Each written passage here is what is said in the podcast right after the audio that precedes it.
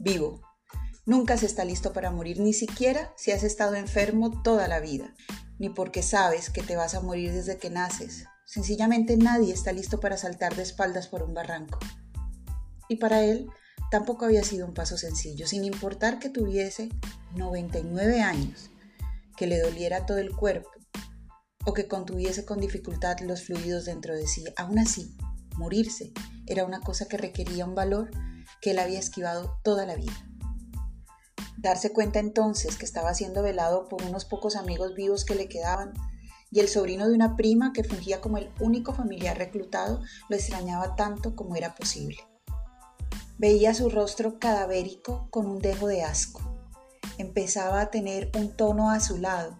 Se agregaba a esas pecas que le salieron con los años a las 250.000 arrugas que se ensamblaban como dunas en el desierto en lo que ahora era su cara.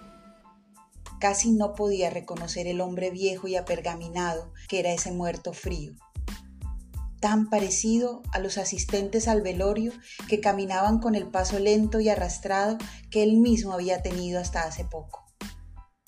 No encontraba en esa escena nada que le gustara. No le gustaban las conversaciones que exageraban anécdotas de lo que para él fueron días sin destello, ni el tono solemne que tenían las personas ahí. A ninguno de ellos le lucía el negro luctuoso con el que se habían vestido. Las flores a su alrededor se marchitaban de manera acelerada como si hubiesen sido contaminadas con el olor a muerte que acumulaba la habitación, calentada los cuatro cirios humeantes al lado de su ataúd. Pensó que la muerte es más pesada para los vivos que para los muertos, y aunque no sabía qué seguiría para él, notó cómo empezaba a sentirse joven, cómo podía articular mejor sus pensamientos y recordar con claridad los días que antes olvidaba intermitentemente. Ya no arrastraba los pies al caminar, ni sentía ese dolor lumbar al que se había acostumbrado. No tenía ahora la vista nublada y el olor rancio que lo empapaba desde hace unas décadas había desaparecido. Todo esto sin perder un minuto de la experiencia acumulada.